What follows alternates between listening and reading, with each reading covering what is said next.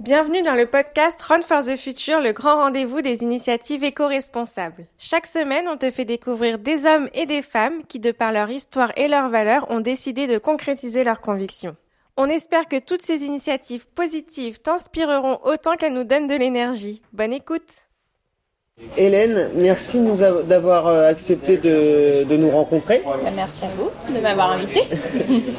L'idée de cet entretien est voilà que tu nous en dises plus sur euh, Gaia Skin, sur euh, ton parcours, sur ce qui t'a amené à, à l'éco-responsabilité. Alors Gaia Skin en quelques phrases. Alors, euh, Gaia Skin, c'est une marque de sportswear euh, féminin pour euh, bouger et faire bouger les choses. Donc, bouger, bah, faire du sport, tout sport, running, yoga, fitness, faire bouger les choses bah, parce qu'on a essayé de faire des vêtements qui allient éco-responsabilité, technicité et, design quoi, pour vraiment donner envie de, de mieux consommer. Le... Donc sur cette fabrication de, de textile, quelle est la démarche? Comment on fabrique un, une brassière, un legging euh, éco-responsable? Euh, alors, donc déjà, la fabrique, ça va au-delà de la fabrication. On essaye vraiment d'avoir la démarche la plus responsable possible sur toutes les étapes de la chaîne de valeur. Euh, ce qui pollue dans un vêtement, c'est effectivement d'abord euh, la fabrication, mais ensuite il y a le transport, il y a les emballages, les teintures, etc. Donc, dans notre cas, ça commence par les matières premières, où on va sourcer des matières principalement synthétiques recyclées, soit à partir de bouteilles en plastique recyclées qui sont collectées en Italie, soit à partir de filets de pêche et tapis recyclés, donc c'est du nylon recyclé. et on utilise aussi un peu de tencel qui est du, de la pulpe de bois d'eucalyptus. Matière euh, vraiment bien puisque l'eucalyptus ne demande pas d'irrigation euh, artificielle. En, fait, euh, contrairement au coton, l'eau de pluie suffit. Voilà. Euh, Donc l'eucalyptus beaucoup moins euh, consommateur d'eau que le coton Voilà, exactement. Beaucoup moins consommateur d'eau, pas de pesticides. Euh, les solvants qui sont utilisés pour la transformation sont réutilisés à plus de 99%. C'est en circuit fermé. Enfin, il y a plein. On pourrait faire une heure entière sur l'eucalyptus. C'est vraiment une, une matière chouette. C'est un peu moins technique que les synthétiques recyclés. Du coup, on l'utilise pas pour tout. Ça va pas, voilà, faire un legging en tencel, c'est possible, hein, mais c'est un peu moins euh, c'est moins pratique pour l'impression, c'est moins, euh, c'est moins opaque. Euh, voilà. du coup, là, pour l'instant, on l'utilise plutôt pour des hauts, en fait. D'accord. Donc voilà, donc on source ces matières. Donc à la fois, nous, on veut absolument que ce soit traçable, qu'on puisse nous dire que ça vient à 100% du recyclage, la partie polyester et polyamide, parce que parfois, le polyester recyclé est mélangé en fait à des fibres vierges. Donc ça, c'était très important pour nous. Euh, et donc euh, tout vient d'Europe, euh, comme je disais, oui, de, de la collecte en fait des, bouteilles par exemple, jusqu'à la transformation, enfin jusqu'au tissage, et même et ensuite la teinture aussi est faite en Italie. Les impressions sont faites en Espagne et tout est certifié Ecotex. Donc ça, ça, ça, veut dire c'est une certification qui permet de, de, de dire qu'il n'y a pas de de substances nocives pour l'homme et l'environnement, donc notamment en fait euh, les métaux lourds qui sont pas mal utilisés dans l'industrie euh, et les phtalates euh, qui sont des perturbateurs endocriniens. ensuite, donc on fait la, la confection au Portugal. donc une matière essentiellement italienne. C'est ça, matière italienne qui est imprimée en Espagne quand il y a besoin d'être imprimée, sinon elle, elle, va directement, au Portugal. D'accord. Euh, et ensuite tous les accessoires, enfin c'est vrai que là je, parle souvent principalement des tissus, mais même tous les accessoires, donc pattes de brassière, cordons, élastiques, tout vient d'Europe, donc euh, bah, il y a pas mal de choses qui viennent de France et les pads d'Allemagne. Voilà. Et tout est, et pareil, tout est Cotex. Euh, tout n'est pas recyclé, parce que c'est là pour le coup, trouver un pâte de brassière recyclé, euh, c'est impossible à l'heure actuelle. Euh, Enfin, on est en train justement de rechercher. euh, on, on sent qu'il y, a- il y a de plus en plus de demandes, donc sûrement que ça, ça va se faire dans les dans les prochaines années. Mais euh, mais c'est vrai qu'au moins que ce soit fait en Europe et que ce soit certifié sans substance nocive pour euh, pour ces petits accessoires, c'était important important pour nous. D'accord. Euh, donc ensuite c'est confectionné au Portugal. C'est euh, donc vous vous envoyez un patron. Comment ça, ça Donc se oui, donc nous, euh, on envoie les matières. Euh, au préalable, on a fait le développement produit en France, où, euh, où on a fait. euh, donc moi, moi, j'ai fait le stylisme en fait des produits. Euh, on a travaillé avec une designer textile qui nous a dessiné les motifs, et ensuite, euh, à partir de ces dessins, dans un atelier français, on a développé effectivement les, les patrons qu'on a envoyé ensuite une fois développé au Portugal. Et eux euh, donc c'est du on travaille en ce qu'on appelle coupé cousu. Donc eux ils coupent dans la matière et puis ils, assemblent ensuite euh, les vêtements euh, selon les, dossiers techniques qu'on leur a fournis. Au niveau de donc il y a quoi, comme produit On trouve quoi après en produit fini Vous faites des leggings, Alors, brassières ouais, leggings, brassières, t-shirts, débardeurs. D'accord. Euh, et là, pour euh, ce qui est en cours et qui va sortir euh, en décembre, si tout va bien, c'est euh, des leggings, euh, des leggings euh, euh, type polaire en fait, Oui. avec l'intérieur brossé pour euh, celles qui euh, qui nous réclamaient ça et qui sont très frileuses euh, l'hiver, Euh, et des manches longues, euh, alors à 2 degrés de de chaleur, enfin il y en aura un un peu léger, un peu type printemps et l'autre euh, qu'on pourra même mettre euh, plutôt pour faire du ski ou pour des randos euh, un peu euh, Un peu fraîche. un peu fraîche voilà. Donc ouais, donc grosse pression là pour sortir le produit à temps pour euh, pour la saison. Bah, on était au Portugal euh, avant-hier pour, euh, pour régler les, les protos là et euh, bon bah on va tout faire. On est franchement on est on est un peu en retard. On n'est pas encore euh, hyper bien réglé sur le timing, c'est clair. C'est normal. Euh, Ouais, c'est faut- normal. On est on, on commence. On n'avait pas on- au début quand on s'est lancé on n'avait pas euh, assez la notion des temps. Ouais, de- forcément, qui sont des longs, temps de ouais. production, de une fois que même même en fait c'est pas juste le temps de production, c'est de s'insérer dans le dans le planning des ateliers. En fait, eux, ils ont énormément de clients, donc euh, il suffit que si on prend un tout petit peu de retard, on perd notre place dans le calendrier et, et c'est la galère à gérer. Ouais, je, je, je, je connais ce milieu de, de fabrication où forcément les plannings de production pour eux c'est un enfer. Ouais. C'est vrai qu'après quand on est passé derrière, bah, c'est pas tant le temps de fabrication qui est long, c'est un c'est qu'il y a la queue. Ouais, exactement. Euh, donc ça, tu disais que tu t'es allé au Portugal, donc ça t'amène un petit peu, tu, tu t'es allé aussi en Italie regarder les, les usines euh, Alors, on n'est on n'est pas allé en Italie. D'accord. Euh, c'est compliqué pour nous d'aller dans chez tous nos Bah fournisseurs quand même. Bah, à la fois pour le pour le coût, pour le, coût, temps, forcément, euh, le, coût, voilà. le temps, le... ouais. Euh, maintenant, sur les matières, en fait, sur le, en Italie, donc pour le nylon, on utilise de l'éconyle. C'est quand même une, euh, une matière qui est hyper utilisée partout, qui est très. euh, c'est pas un petit fournisseur où, où on aurait peur. Il faudrait qu'on vérifie tout. C'est connu, Là, euh, reconnu, c'est certifié. Voilà, exactement. L'usine est certifiée. euh, voilà, on a plus confiance dans ça. Pour nous, c'était le plus, le, le- la partie la plus importante, c'était sur la partie confection, où là, par contre, on est tout de suite allé voir, euh, vérifier les conditions de travail. Euh, Après, quand c'est en Europe, euh, en théorie, si les gens respectent la loi, euh, tout se passe bien, parce qu'on a quand même une législation euh, assez stricte. Euh, Il y, a, a normalement pas de problème. Maintenant, ça. Le Made in Europe sécurise énormément, et, euh, Voilà. notamment dans le textile. C'est vrai que ça évite des audits d'aller voir un peu ce qui se passe parce que de ce que j'ai entendu, je, je suis pas du tout professionnel Ouais. là-dedans, mais c'est vrai que l'Europe déjà permet de sécuriser euh, Bah, pas mal de choses, des conditions de travail. Après, ça n'empêche qu'il faut, il faut aller vérifier parce que même, euh, même du Made in Paris euh, qui est fait euh, dans les caves Ouais. au sentier, enfin, ça existe. Ouais. Donc, il faut aller vérifier. Et, et puis, de toute façon, au-delà de vérifier les conditions de travail, on y va juste pour la, la relation. En fait, c'est hyper important pour, pour développer un produit avec, pour que la, pour vérifier la qualité, pour montrer toutes les finitions qu'on veut, parce qu'un un produit éco-responsable, c'est pas juste les matières, c'est qu'il faut, faut pas qu'il se roue au bout de, au bout de lavage. Donc, euh, donc tout ça, c'est beaucoup d'échanges avec l'atelier. Donc, euh.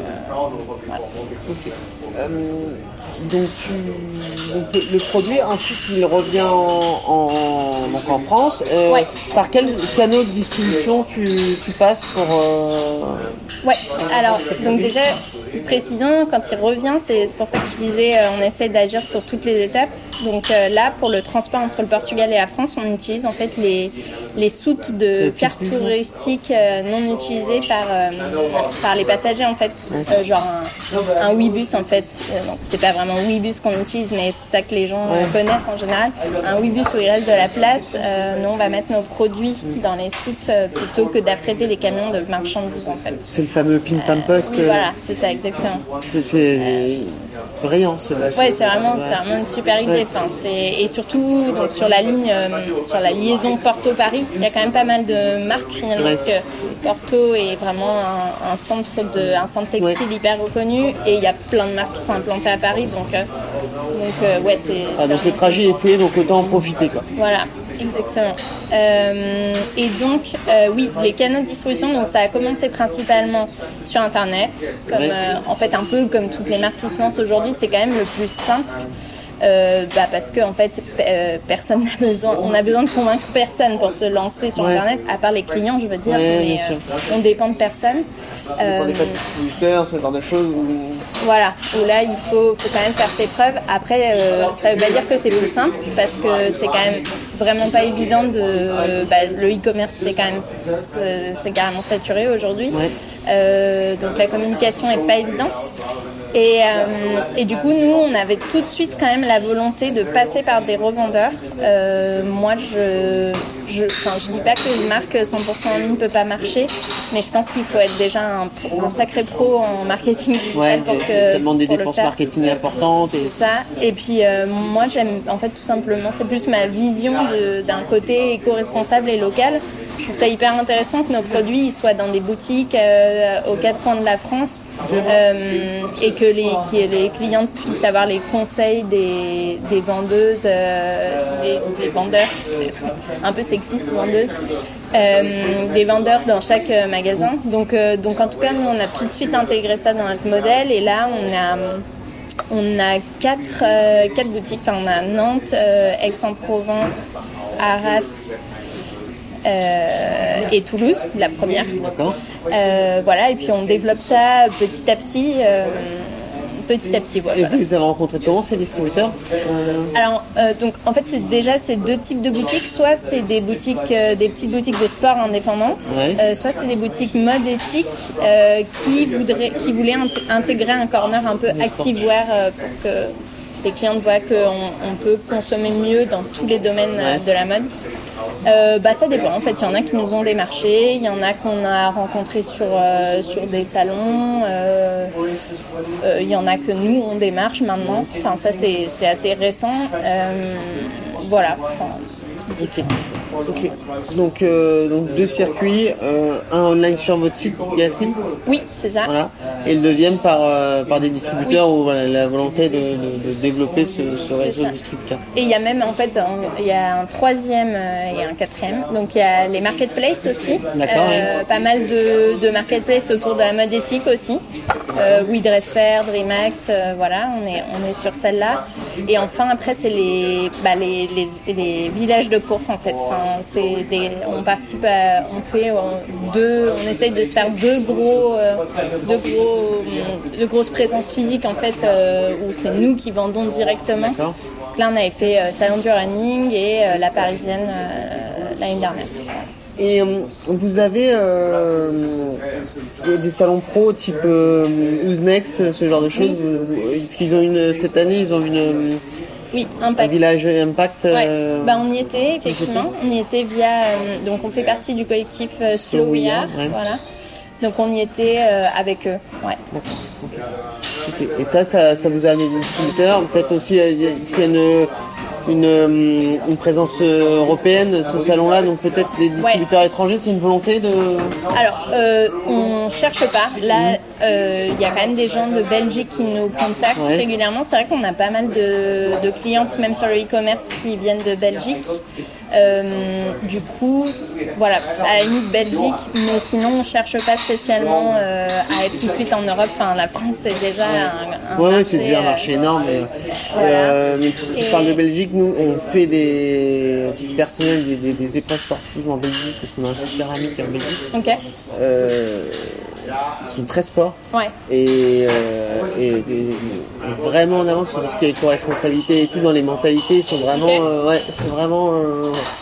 Bah, J'avoue que je connais mal du coup le marché, juste on, on voit les commandes voilà, ouais, qui arrivent, mais. je, je le connais pas non plus. C'est un, Ouais, un, ressenti quand, je, quand je suis là-bas. Euh, donc, maintenant, on va, on va euh, attaquer un côté un peu plus personnel, savoir est-ce qu'à quel moment, à quel moment et comment tu as un déclic pour créer Gaia Skin Qu'est- Qu'est-ce que niveau personnel t'a amené à la création de Gaia Skin? Euh, donc euh, je, bah, un peu comme, comme beaucoup de gens, euh, je suis au courant des, problématiques environnementales actuelles et bah, j'essaye de, de, toujours de mieux consommer un peu à mon échelle, alimentation, cosmétique et puis progressivement la mode. La mode est venue quand même assez tard. Pense comme beaucoup, j'ai été très déconnectée de mes vêtements. Je, je m'étais pas posé euh, beaucoup de questions, euh, hormis conditions de travail à la limite des, des personnes fabriquant mes vêtements, mais sur la partie euh, environnementale, pas du tout.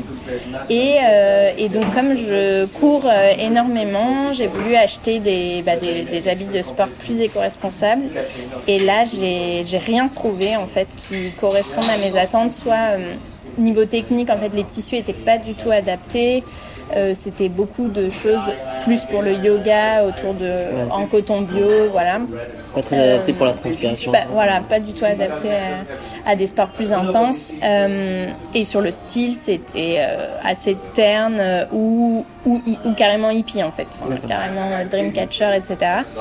Euh, et donc, bah, hum, voilà, une, euh, en y réfléchissant, en fait, je trouvais ça intéressant de faire un, de développer quelque chose, enfin, pour, moi, de, me lancer dans un projet qui mêlait euh, deux, deux choses qui, qui me tenaient à cœur, enfin, le, le sport et euh, l'écologie. Et donc, euh, Gaia Skin est né. Voilà, donc tu trouvais pas, voilà, tout simplement que tu as créé Gaia Skin pour répondre à un besoin auquel Qui est d'abord le mien, voilà. qui était le, le, le C'était- tien. C'est très égoïste, Gaia Skin à la base. Et ensuite, quand même, je me suis un peu renseignée. Et euh, effectivement, autour de moi, en tout cas, toutes les personnes que je savais euh, euh, vouloir mieux consommer dans le sport, elles- les personnes trouvaient rien. En fait, vraiment, la mode éthique se développait à ce moment, il y a deux ans, se développait beaucoup bah, sur la mode, mais pas du tout sur le sport. Et donc tu, donc, tu es parti de ce constat et quelles ont été les, les, les étapes pour arriver euh, Parce que tout à l'heure on a commencé par le, la matière, je crois. Oui. Voilà, on a Oui. expliqué le process. Entre la première fois où tu as commandé de la matière Ouais. et ce, cette identification du besoin. Est-ce que tu te Ouais, rappelles un peu ce qui s'est passé avant, ouais, ouais. Cette fameuse étape qui est, qui est jamais vraiment visible mais qui, est- qui est vraiment intéressante. C'est toujours dur en plus d'être honnête après coup sur, euh, sur vraiment comment, euh, euh, honnêtement, C'est un je- petit peu empirique, ça Bah oui, mais c'est ça, qui est... on, on a du mal, on transforme toujours un petit peu la réalité, même, euh, enfin, je veux dire, en toute bonne foi. Tu es la seule à la connaître. non, non, mais en fait, c'est, je, je veux dire, c'est, je pense pour tout le monde, quoi. Au début, honnêtement, là, c'est, c'est assez clair ce que j'ai dans la tête et encore, ça évolue tous les jours. Mais, euh, mais au début, à part se dire euh, éco-responsable et encore au tout début, on savait pas ce que voulait dire un vêtement éco-responsable. Donc, c'est effectivement se renseigner sur qu'est-ce que c'est une matière éco-responsable, euh, qu'est-ce qui pourrait exister qui allie technique et éco-responsabilité, savoir comment bah, le, tout le process que j'explique pour euh, la fabrication d'un vêtement, bah, nous on on le connaissait pas quoi. Euh, donc euh, bah, se- ensuite se, se renseigner sur les, les fournisseurs, comment on les trouve, euh, euh, sur les ateliers, comment ça marche, est-ce qu'il faut qu'on commande les matières, est-ce que eux s'en occupent, euh, voilà. Euh, et bah comme je comme je t'ai expliqué, en fait, on, nous on a décidé de commencer par euh, par le, la partie design textile donc de nos motifs. Euh, juste pour être euh, en lien en fait avec quelqu'un dans la mode et que au moins on puisse avoir des premiers échanges. Et en parallèle, on rencontrait beaucoup de petits créateurs aussi euh, qui bah, nous, ont, nous, ont, mis sur la voie de euh, voilà, de comment créer une, une, marque et puis ensuite euh, bah, Internet quoi. Hein. Enfin, je pense. Ouais, Internet pas mal. N'importe quel, euh, voilà. Et pardon? Oui non et j'allais dire et puis ensuite donc tout ça c'est la partie de développement de produit mais après en, en parallèle il y a énormément de phases d'études de, de, marché, de faire un petit business plan quand même. euh, voilà, enfin tout ça c'est aussi les premiers mois voilà. Tu, tu, tu parles de, de business plan. Sur le financement de Gayaskin, vous, vous, avez fait rentrer des investisseurs ou... Non, pas du tout. Euh, on a, donc, nous, on est allé jusqu'à la partie euh, prototype avec nos fonds propres. Ouais. Euh, pour le lancement, en fait, ensuite, on est passé par Ulule pour faire des précommandes. Donc, ça, c'est vraiment un des systèmes aujourd'hui qui aide le plus les, gens à se lancer, surtout dans le vêtement, ça marche bien. Donc, euh, le, principe, pour ceux qui connaissent pas, en gros, les gens, on, on, montre les prototypes, les gens achètent le produit en acceptant de ne le recevoir que dans deux mois. Euh, et ce qui nous nous permet en fait de financer la production euh, plutôt que de produire, d'avoir un stock, puis de le vendre ensuite. Donc, fameux euh... décalage de trésorerie qui, peut, qui, est compliqué au début, Exactement. et voilà, ça vous permet de, voilà, d'avoir les sous avant de produire, et forcément, ouais. parce que quand aussi les, tous, tous ces intervenants qui vont travailler sur le produit, tu as parlé d'Italie, tu as parlé d'Espagne.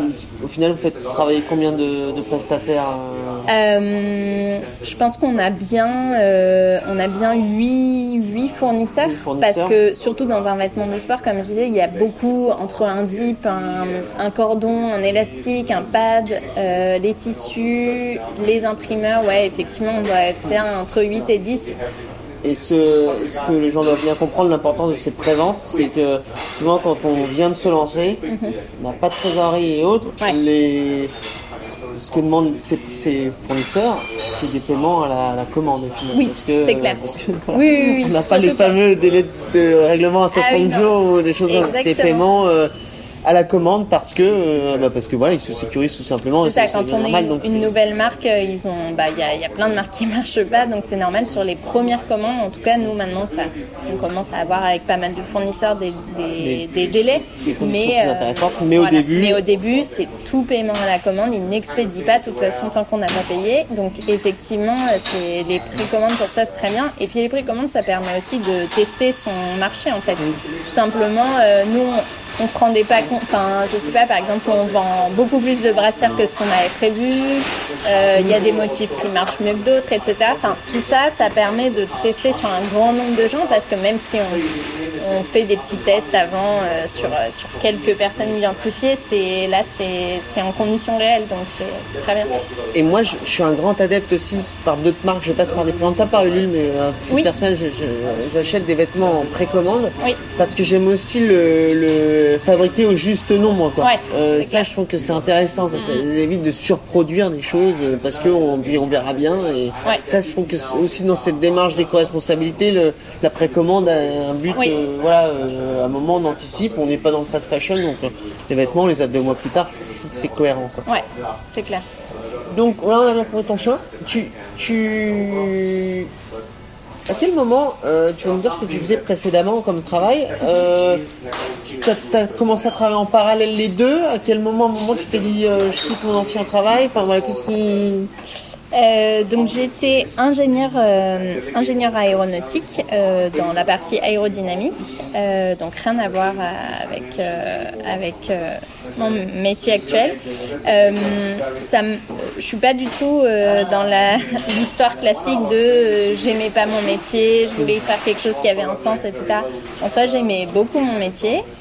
Euh, très intéressant au point de vue technique. Après, il y a plusieurs choses quand même. Par exemple, l'aspect grosse boîte, c'est très compliqué de faire changer les choses quand on veut amener nos idées et tout. Il y a beaucoup d'inertie, c'est pas évident. Euh, je voulais quand même, voilà, des, même si dans mon métier, mon but c'était de réduire au maximum la consommation des avions, euh, je voulais sentir que j'avais plus d'impact que ça. Euh, et après, en fait, c'est plus, euh, c'est plus l'aspect euh, juste bah, avoir une idée qu'on trouve bonne et en fait euh, se dire bah si je le fais pas maintenant je le regretterai quoi. Voilà c'est plutôt ça.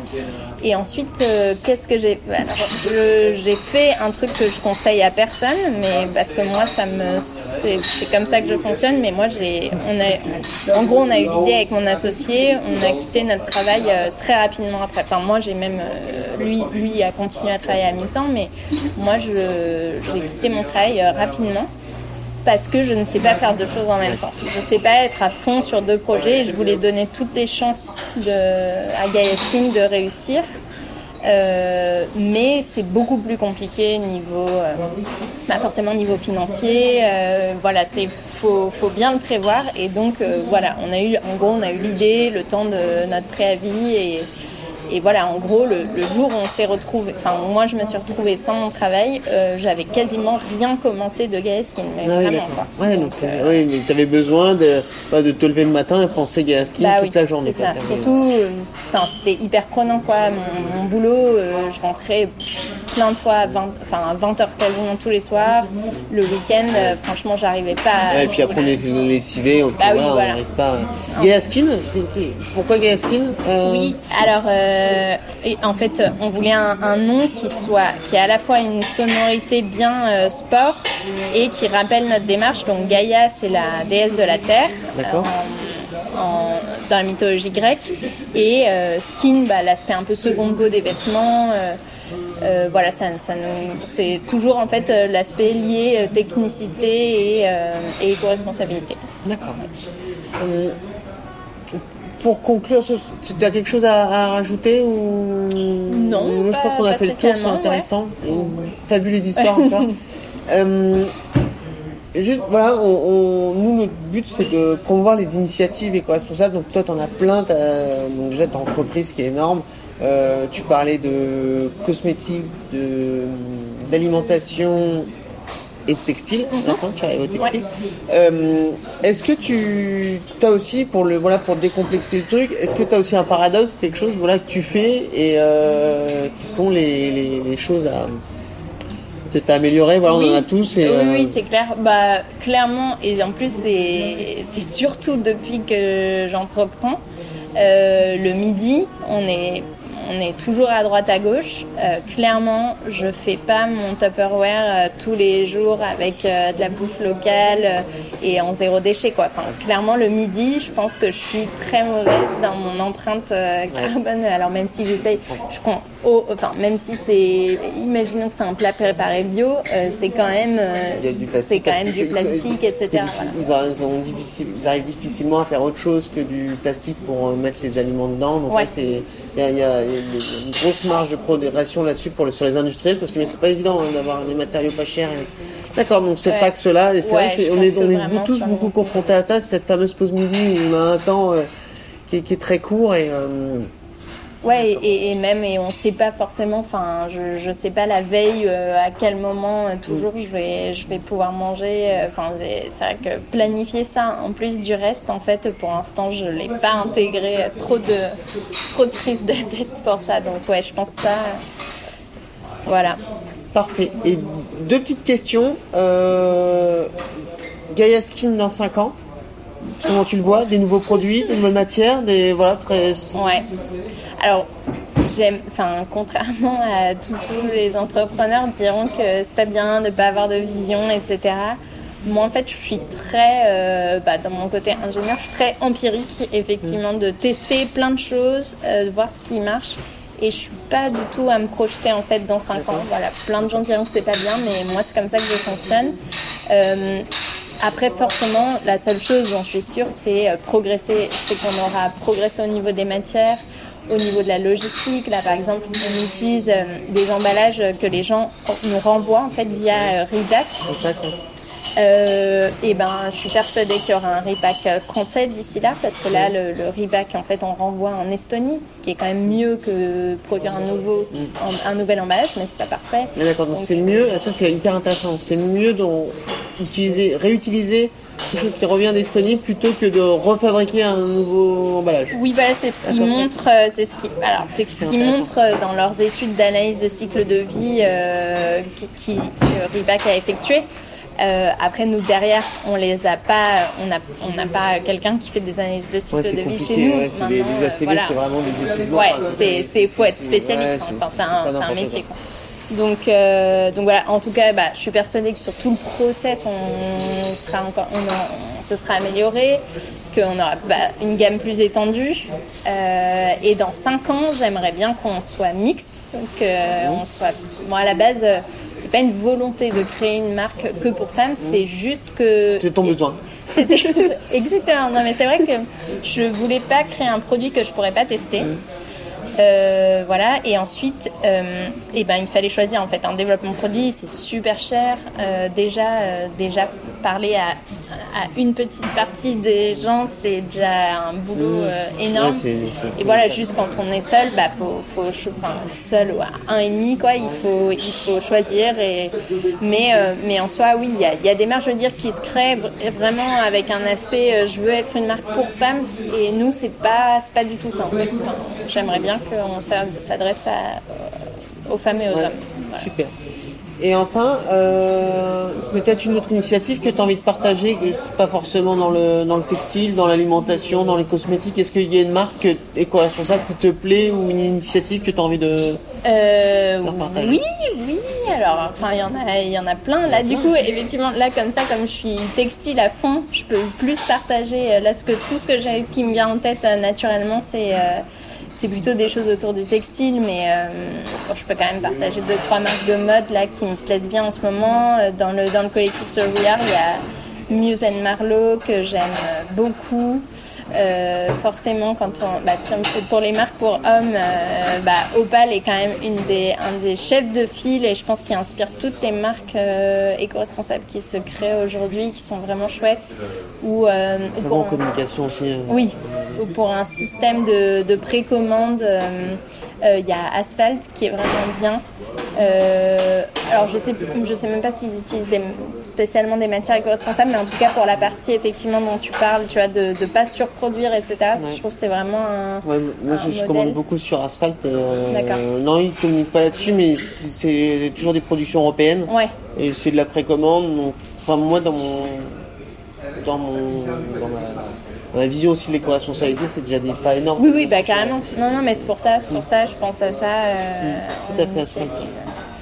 Euh, voilà, et donc sinon, en, en marque euh, de, C'est de cosmétiques ou quoi, ouais, non, euh, bah, y a, bah là en ce moment, alors, si, si l'interview sort, euh, oui, c'est quoi C'est en janvier que ça va sortir? Je sais pas, on que- va le, on, préviendra quand ça sortira. Pense C'est comme si t'avais j'avais- C'était.